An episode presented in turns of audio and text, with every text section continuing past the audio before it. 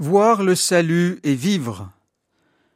Pour la pensée biblique, le grand âge n'apporte pas nécessairement la sagesse. Une jeune femme telle Marie peut témoigner d'une infinie sagesse, et certains vieillards manifester par contre obstination dans l'erreur et endurcissement du cœur. La sagesse de Dieu n'est pas non plus élitiste.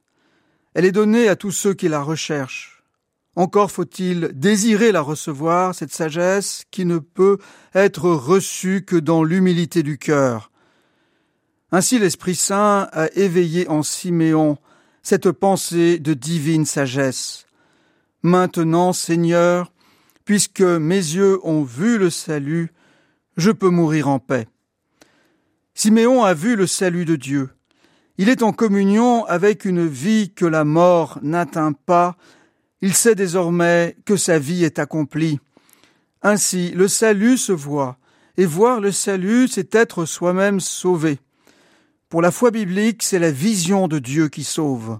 Le voir, c'est-à-dire le reconnaître, à travers des personnes, des mots, des pensées, des sentiments, partout où quelque chose de sa présence se révèle à nous.